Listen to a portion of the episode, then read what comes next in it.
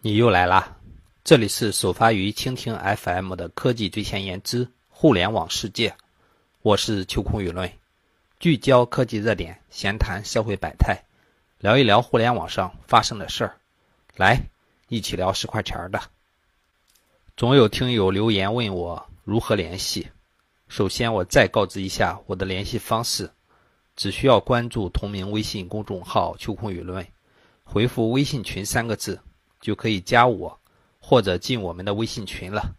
现在已经有几千个小伙伴在一起闲扯了。现在是二零一八年八月七日早上的六点半。我们看一下本期的头条。很多年以前，中国有一个节目叫做《赢在中国》，曾经掀起了一轮创业的狂潮。节目主持人王丽芬后来。跳出央视单干，建了优米网。这是一个和名人对话的节目，也不知道现在这个平台做的怎么样了。但是我看到了王丽芬最近发表的一篇文章，感觉非常有价值，与大家共享。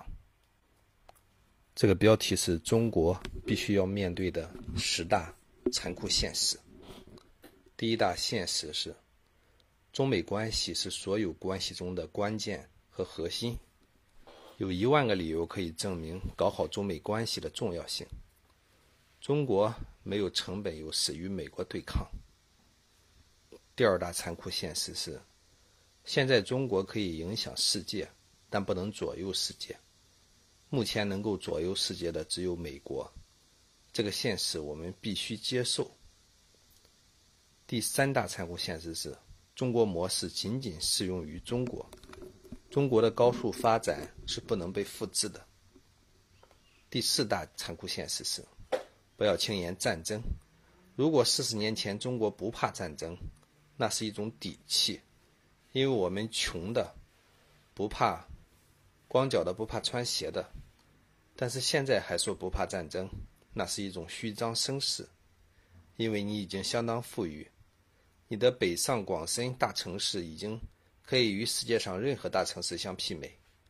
罗马不是一天建成的，但是毁掉罗马城却是可以一天实现的。第五大残酷的现实是，中国永远都是一个发展中国家，我们的朋友圈永远在第三世界。第六大残酷现实是，不要主动去向世界承诺什么，要不要用钱去买地位？要不要去当世界领袖啊？第七大残酷现实是，中国已经回不去了，不可能再因为摸着石头过河而陷入深水区，就退不回来了。第八大残酷现实是，为了追求多快好省而超速上瘾，不要动不动就犯大跃进的毛病。不要炫耀所炫耀所谓的弯道超车。第九大残酷现实是，你今天超越了别人，明天别人就会超越你。超越强者不是为了证明你的强大，而是要让民众享受做强者的好处。第十大残酷现实是，所有用钱买来的朋友都靠不住。谁是我们的敌人？谁是我们的朋友啊？这是革命的首要问题。真正的朋友，恰恰是经常公开争吵的、相互对骂的。当然，我与大家分享的都是一些标题，其实内容还是很长的哈。具体的内容，大家可以关注微信公众号“秋空舆论”，看一看二零一八年八月七日的推送。我们再看一个风云人物，这一期的风云人物送给一个。泰国的男子哈，这个男子非常疯狂，经常光顾自己工作附近的这种电脑电脑店吧，实际是手机店哈，因为是苹果手机嘛。这个每次呢都使用这个苹果的电脑用很长时间，因为在多家店都有这种使用记录，而这次呢，他那个非常兴奋的。用其中一一台这个电脑，直接看起来黄色黄色片儿，而且完全不顾周围人的这个眼光，看得非常的嗨。据说后来店员实在忍无可忍，只好把他请了出去哈。其实，单纯这件事情来讲哈，并没有多少令人值得为这件事情去炫耀什么的。我所在意的就是这篇文章下面的评论，简直是颠覆了我们的三观。我简单与大家分享几个哈。首先有人说，能够这么长时间坚持看黄色录像。而不需要自慰，这说明这个人呀，可能是一个非看上去的那种色情主义者，也有可能自己本身就有勃起障碍。也有人说，我只是想测试一下你们 MacBook 屏幕的素质，顺便对比一下色差，看一看在高速运动下的流畅度。还有人说我几乎从来不敢看欧美的这种大片儿，呃，而且全程不撸不应，为什么？女人的表情直接把我吓蔫了。有人说，以前在网吧看到有人看黄片，后边跟着一堆小学生，那场面非常和谐。有人说，求该男子打开网址的，打开网站的网址。有人说，一看标题就进来了，妈的！结果还有马赛克。好吧，简单分享这一点吧，真正的精彩你自己去发掘吧。我们看一下科技动态。最近呢，据说有了新的技术，这些技术呢可以直接截获我们短信的验证码，所以最近有了非常多的这种盗刷现象，可能在你睡觉之中，你的这个积蓄就没有了。据说这是一种 GSM 劫持加短信嗅探的技术。看来像二 G 这种技术哈，因为之前创生的时候就不够成熟，如果可能的话。就尽量申请把自己，如果说自己不再用二 G 技术啊，尽量把自己手机的二 G 技术关掉，这样的话可能能规避什么吧。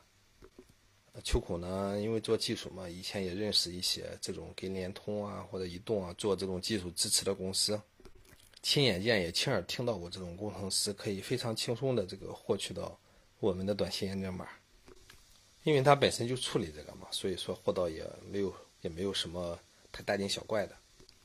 这只是在考验这个行业的素质啊！如果说一两个人的确是这个见财起意，真的哈，可以从你的短信里面很轻松分析出来你相应的信息资料进行这种盗刷。而现在我们的几乎所有账号都与这个我们的这种短信相关联哈，其实这也算是网站或者说 App 的一种漏洞，直接通过这种网站进行登录本身就不行的哈。就是你不可能只听一个手机号和一个验证码进行登录，但现在却成为了主大流。没有办法啊，开发网站或开发 App 的人总希望自己的软件更加好用一些，所以说这个，呃，把这种相对的这种秘密认为交给联通啊、交给移动、交给电信会更加放心一些。然而呢，好，我们再看一看我们经常吃的金针菇哈，金针菇呢就是。大家可能很多人认为这就是我们小的时候啊，或什么地方或去什么地方都能采到的东西。然而现在的这种科学研究发现，哈，金针菇并不是一个原来就存在于地球上的物种，哈，它完全是一种新的物种，是由人工从野生的冬菇上分离出来的菌株，从而栽培出来的。我实在不知道这个金针菇诞生的时候是什么时候啊。有没有可能是中国古代就有金针菇呢？反正吃上这个玩意儿的话，我想可能也就是近一二十年的事儿吧。之前的时候是从来没有吃过这玩意儿的。好，我们再看一下公司动态。公司动态首先说到的就是腾讯了。腾讯在最近的七个月哈，市值蒸发了一千四百三十亿美元。其实近期中国股票大幅下挫哈，不仅不仅仅是因为这个中美贸易战哈，还有其他一些利空的因素。当然，像腾讯这种公司哈，主要以虚拟商品为主，这里面也涉及不到关税哈。我们从我们这些公司里面逃出去的钱，大概都去了苹果吧，去了亚马逊吧，所以说他们的股价嗷嗷直叫啊。再说一下内涵段子，有可能会借皮皮虾复活哈。今日头条这个回应了一下，这是。这是不现实的，为什么呢？呃，这个皮皮虾社区的定位和和那个内涵段子是完全不一样的。但是你也懂得哈，内涵段子里的很多数据都可以直接导到 PP 加社区，再做一下审核就可以了。希望 PP 加社区能够做的更符合我们中国的法律，更符合我们天朝的制度，更符合监管吧，不至于自己再 over 掉。卫计委坐实了每年健康的三大违规，哈，每年健康五天之内蒸发了一百七十个亿，二十九个基金踩雷。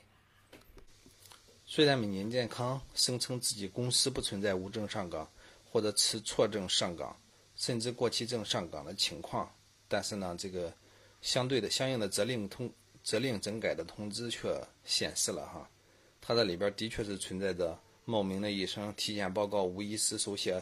签名啊，违规开展 CT 放射，呃，诊疗活动等等。还是那句话，区块链，区块链。小样，你违规，看我不整死你！有了区块链都写进去了，你还跑得了吗？当然，这样的信息必须上公链，在私链上可以随意修改的话，那也没价值啊。我们再看一看最新的硬件，就是要说一说最近销量排名前几的高端硬件吧。这个，你像。vivo Nex、OpenFind X、苹果 iPhone X、一加手机六，还有就是华为华为的 nova 三哈，华为 nova 三最近表现也是很好的。一加六有点让我看不明白哈，这个手机实际从长相到各方面来讲没有多少突出的地方，刘海小的话那也没有这个老罗的 R 一的刘海小啊，整体配置也没有多少太优势的地方，就是和大家差不多，好，也就是。这个逼格高了，时间久了之后，然后就成了一个畅销手机嘛？我想肯定不是因为这样的，更多情况下可能它真的有一些特殊技术吧。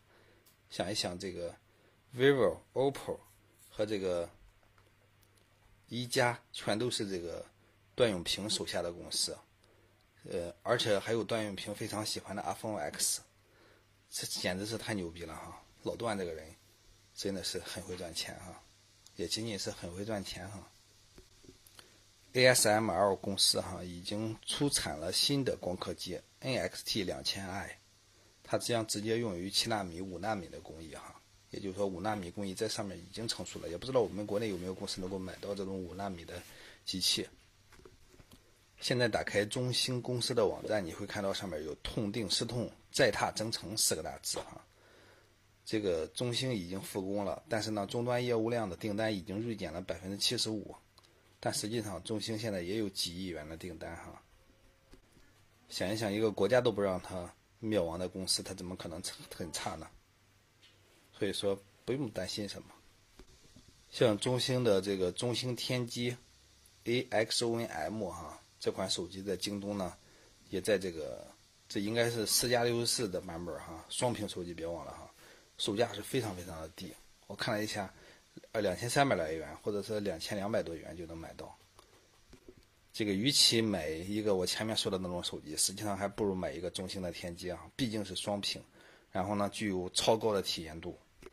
再说一说巴菲特的伯克希尔公司哈，第二个季度的净利润竟然达到了一百二十亿美元，同比增长了百分之一百八十啊。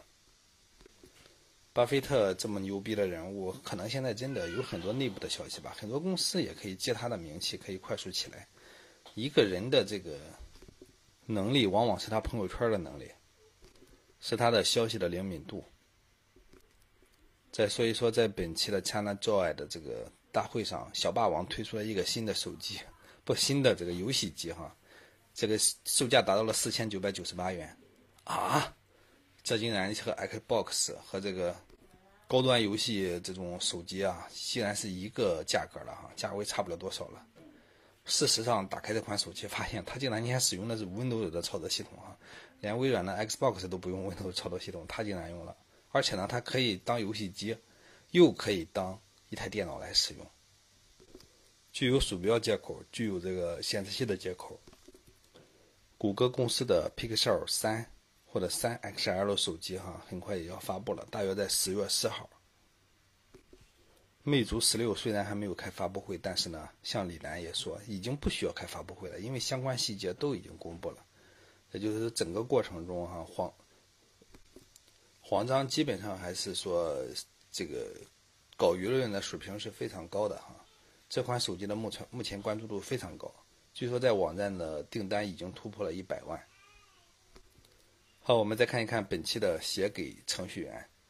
有人呢分析了 Stack Overflow、Reddit 等等的榜单哈，基本上看到之后，Python 现在是排名编程语言的第一位了哈。首先就是流行度，再就是这个关注度，还有就是爬升的速度等等。相对来讲，大家可能更喜欢这种一这样一种规范的语言吧。但是它的编译速度毕竟太慢了，连它的创始人都离开了这个爬山的团队，也不知道爬山哪里来的底气，能够现在这样的火爆。虽然念秋孔之前推荐了很多次这种编程语言，但是说其实并不是那么超级推荐哈。相对来讲，可能是 Java、C 加加、C 语言，甚至 PHP、VB 啊这些都应该这个。继续流行，只需要将它们简单改造一下，就可以像 Python 一样进行工作了。像 Java 这种编程语言，哈，如果说简单改造，其实现在就已经有了，像 Groovy 啊，像什么这些编程语言，本身就是在它的基础上进行改造的，哈。其实 Java 完全可以推出一系列的语法仓，其实非常简单。比如说像 Ctimeout、Println 这种使用非常高的这种，让大家写起来非常痛苦的东西，你直接非常简单，就 SO、SOP。L，然后呢，就直接代表这个意思就是了。通过语法堂的方式，可以让整个编程语言大量的精简，而这一切呢，只需要在编译的前面加这么一个这么一个一个一个叫什么呢？叫一个程吧。也就是说，任何人都可以通过一个模块里边简单进行配置，配置完成之后，完全可以写出来具有自己代码风格的这种呃 Java 语言。而这个，而你可以随时切换到这个，就是说，你比如说别人看不懂你的语言，只需要。调用一下这个模块就可以快速切换过去，这样的话任何人都可以，或者任何团队都可以写出来非常简洁的 Java 语言。好吧，自己不擅长的领域不要多说，我们看看国内扫描吧。首先呢，就是一个说一说中国法制节目的牛逼之处哈。我知道，我们知道很多犯人这个直接这个在监狱里边，在什么看守所里边，最终也没有给训练成这么很很开悟的人哈。但是呢，这个。法制节目却有这么牛逼之处哈！据说有一个三十多年的逃犯，因为看中央台的这个法制节目，呃，零距离，而受到了感染哈，自己直接去投案自首了。因为他三十多年前从这个新疆的一个监狱哈直接逃出来之后，竟然这么多年 也没有人找他，而他也已经娶妻生子，也已经有了自己的生活。只是呢，他现在已经疾病缠身哈，据说连路都不能走了。又去投案了，估计现在监狱里边也不能收监嘛，毕竟他在出狱这么这么多的时间之内没没有再去再去犯案，说明已经对这个社会无害了。再说一说这个女子打幺幺零叫外卖，接警人员听出玄机将其解救这个事儿哈，现在也被炒得很厉害。事实上，很多人听过这个音频的都说嘛，这个接警人员实际上太不专业了，这个其实早就应该听出问题了。当然哈，事实上这个。很多人在误打幺幺零，或者说乱拨幺幺零，导致幺幺零的人员这个每天不受其扰。所以说呢，他们在这个时候的反应不和我们第一次听到这个电话的反应是一样的。再进入中国矿业大学看一看哈，有一个老师哈，这个直接在网上直播教学生谈恋爱，竟然有人挂科了。呃，我我当时觉得很好笑，怎么可能会挂科呢？但是。当我看到了这个学了东西之后，我觉得我也会挂科了。他教的是什么呢？教什么恋爱心理学？主要给你讲的内容是马克思主义爱情观、柏拉图的爱情观等等这种哲学范畴的东西啊。唉，马克思也懂爱嘛。再看一看中秋后哈，他呼吁把全国的房价都降下来啊，要不然的话，这个企业几乎运作不下去。这个房价太高了，根本留不住人才。年轻人一辈子都买不起房的话，也不能安居乐业，这会影响社会的稳定。农民买不起房，不能实现城镇化，会后患无穷哈。给钟庆后点赞，真是一个良心老人哈。当然，这也是一个多年的企业家的拳拳之心啊。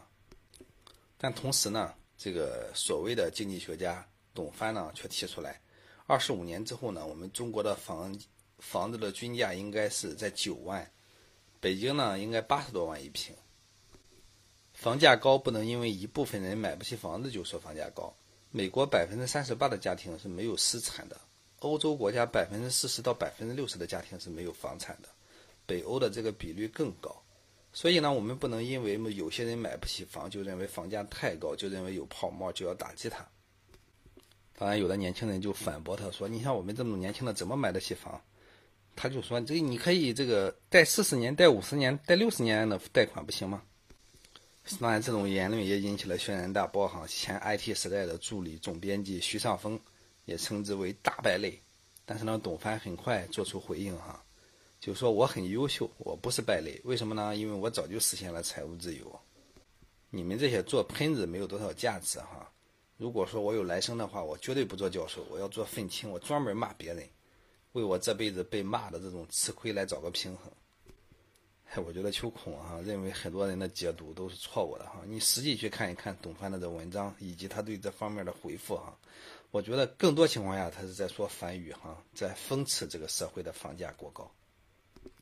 要不然一个人怎么会拿这样的事情开这么大的玩笑哈？北京的房价八十万。这里通货膨胀到什么程度？这就八十万一平哈，一个一百平的房子，这是多少了？八千万。再把眼光转到西安哈，有一个孕妇，这个在坐了几站之后，给一个老人让座，结果老人大骂，幸好没有抽他。老人说：“你害我站了好几站。”这个很多这种呃高峰时段有老人这个坐公交车哈，我觉得这一个。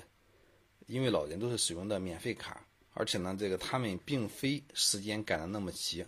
如果不是在接孩子的点儿或什么点儿的话，希望老人也能够体谅一下现在的上班族哈，能够这个有时差的坐坐车。当然，最好的方式是公交公司直接推出，在某个高峰时间段内，老人那个免费卡是不能坐车的，必须使用钱。这样的话才能比较合理的优化社会资源。我们每个人都会老去。我们也能体验到这种情况哈，任何人都说你倚老卖老之类的，这都没有价值的，因为任何人都会变老。所以说你现在来讲啊，这样，那你那你实际要体会一下哈，真正辛苦的来支撑这个社会运转的这部分人呢，其实是疲惫的像狗一样的。再说一个七旬的老人与自己的养女断绝关系的事儿哈，而且还要索要二十四万的抚养费，并且追回。当初给自己孩子的房产哈，断绝父女关系哈，而且我看了看整个过程中，这两个人的关系其实还是不错的哈，但是就是因为一点家庭的小型的琐碎的事件儿，啊，就要与自己的孩子断绝关系，因为这是个养女嘛，简直就是一次分开就是永久分开了哈。但是我觉得这个养女应该是有一定责任的，但是老人呢，随着年龄增大，往往变成老小孩儿，老小孩儿。就是可能会有一些情绪上的变化，孩子也应该体谅。好了，我们看看国际扫描吧。就应该首先说到的就是那个十十二岁的中国女孩被机场绑架的事儿。现在呢，已经做出最终的辟谣了哈。带走她的是她的父母。这个其实带孩子去吃饭去干嘛的？这个听到看到新闻之后直接吓了一跳。哎，很多人的评论我觉得是有一定道理的，就是本来是想偷渡的，没有想到被拍了，没有办法，只好这个。公开了相关的信息，要不然的话，你为什么不早说呢？或者说，为什么不跟团里说一声呢？再说一个坏人的故事哈，这个有一个人在西班牙，也就是西班牙巴斯克祖国与自由组织的恐怖分子哈，这是一个头头。呃，这个组织呢，简称埃塔。说这个名字，可能很多人都听过了，因为新闻联播里边也说过哈。他因为作恶多端被西班牙政府判了接近三千年，但是呢，现在坐坐牢坐了三十一年就可以出来了。因为他被认为是这埃塔组织的首脑呢，他参与过四十起的恐怖活动，其中有一次是西班牙历史上最血腥的一次哈，在一九八七年，他直接在一个超市里边恐怖袭击，导致二十一人死亡。两千年的时候，他被判了三千年的徒刑。零六年的时候又改判为一个罪名哈，判了三十年。像埃塔这个组织，一九五九年成立哈，嗯，至今呢，暗杀、爆炸、绑架等行为导致八百多人死亡。这样的人竟然还能出来，而且还享了三十一年的福。未来不知道他会不会制造更大的这种血腥案件。希望这种警察或者相关组织、相关机构都能够长期盯着他。再说一下印度的这个印尼的这个七点零级的地震哈，也有我们四十多名中国游客被困。七点零级地震哈，在我们国家应该是很少见的，但是在印尼这个岛国上就会挺多了哈。也不知道我们国家的救助款有没有到位，希望人民都平安吧。我们再分享一下这次干货啊，这次的干货大家都非常需要，这个我希望这个。大家可以这个养成快速睡眠的习惯，因为这个快速睡眠的方法是经过测试是完全有效的。我给大家仔细分享一下哈，这是美国给他们训飞行员的训练方法，无论你有多少心事，无论环境多么嘈杂，都可以让你在一百二十秒内快速入睡。第一呢，就是要利用周围的环境，找一个可以睡觉的地方，它可能看起来不太舒服，但这不是问题。事实上，如果你在这儿能够伸展全身，就已经可以成功了。如果你的姿势局促不安，你是很难入睡的。坐姿入睡是飞行员的训练要求，他必须坐在椅子上，双脚放平，双手轻柔地搭在膝盖上，保持坐姿的姿势入睡。他们所需要的无非就是一张椅子，所以说，有一张床垫甚至一个房间，对于睡眠来讲是有很大的帮助。你的脸。是一切开始的关键。如果找到了一个可以入睡的地方，那么接下来就靠脸了。你把它想象中，想象成你情绪的中心，闭上眼睛，慢慢的深呼吸，然后放松脸部的四十三块肌肉。记住哈，不要眯着眼或者皱眉，你的前额应该是舒展的，你的脸部的一切部位都要感觉到放松。当你觉得你的脸、嘴、舌头、下巴已经完全放松了，那么你就开始慢慢的呼气。你的眼睛是闭着的，你要确保它是轻柔的，那样你可以无力的，它可以无力的躺在你的眼窝里。六块肌肉负责控制你的眼窝，你要感觉到它们完全松弛了下来。当你放松你的脸，让你的面部肌肉无力时，你的大脑就开始向身体的其他部位发出信号。好好，大家听听，该睡觉了哈。然后下一步就是放松你的上半身哈。从肩膀开始，让你的双肩尽可能的低垂，就像他们从你的躯干上想要飘走一样。你应该感觉到你自己的脖子后面甚至失去了知觉，让你的肩部肌肉变得非常的松弛。深吸一口气，然后慢慢的呼气，舒缓所有的紧张感。然后就是你的双臂，从你的优势优势手哈，比如右手或者左手哈。如果你是右撇子，就是右手，从肱二头肌开始哈。感觉到它在放松，仿佛它也离开了你的身体。如果它不能够放松的话，你可以先让你绷紧的肌肉慢慢的松弛，然后把关注点放到你的前臂，专注于它变得无力。最后呢，伸出你的手和手指，让它们像失去生机一样，轻轻的放置在你的大腿上。当优势手变成了这个过程，你的另外一颗手臂也要完成同样的过程。你的上半身就会变得非常的轻柔，就感觉它像下沉一样。然后呢，再把自己的腿部从大腿到小腿，然后是脚踝和脚，就使用同样的这种心心理方法暗示。然后呢，你所有的方式已经彻底放松之后，剩下的事情就把自己，把这种完全放松的状态变成深度睡眠。怎么变呢？那就是在最后的十秒钟内清空你的大脑，什么也不要想。不要去想什么时候起床，什么时候打电话，什么这些事儿全部排除你的脑子哈。排除之后呢，保持头脑的冷静，可以通过头脑中保持一个静态的图像来实现这一点。就是你看一个静态的图像，或者说感觉自己看一个静态的图像，想象你躺在一个完完全全漆黑的房间里的一张一张非常舒适的沙发上，你的脑海保持这个画面十秒钟，并不是你看什么，而是保持你的。所处的环境哈，这时候呢，如果你实在不能清空思绪，就给自己说别思考，别思考，别思考，就是你的脑子里边有这个想法哈，这样的话就能清除你所有的想法里边只有自己这个想法，你的这个大脑的神经就会变得比较的适合睡眠。当你全身放松啊，你大脑也在十秒钟之内没有任何想法的话，你就会进入睡眠，然后慢慢进入深度睡眠。就通过这几个简单的步骤，你几乎可以在瞬间入睡，不管周围再有什么事情发生，什么争吵什么，也不管你有多累多紧张。希望大家多实践吧。这个秋孔在睡不着的时候有过这种体验哈，但是我的方法就是躺在床上，然后通过意念来控制身体的这个呃安静或者说是舒适，就是从头部开始往肩部、往胳膊、往腿、往肚子、往脚，这种感觉之后呢，基本上有过这么三五个来回，就已经不知道北了。好了，这一期节目就到这里了，别关，这会抹掉我节目的一次完播率。与我单独交流，可以关注我同名公众号“秋空舆论”。如果回复“群聊”两个字，还能进我们的大群，几千个小伙伴在等你。节目的简版《互联网日之路》也在更新，每天八分钟速览互联网。如果转发到了你的朋友圈，截图给我，拉你进老铁内部群。秋孔舆论，《论语·孔丘》。天地日新月异，我在叨叨逼逼。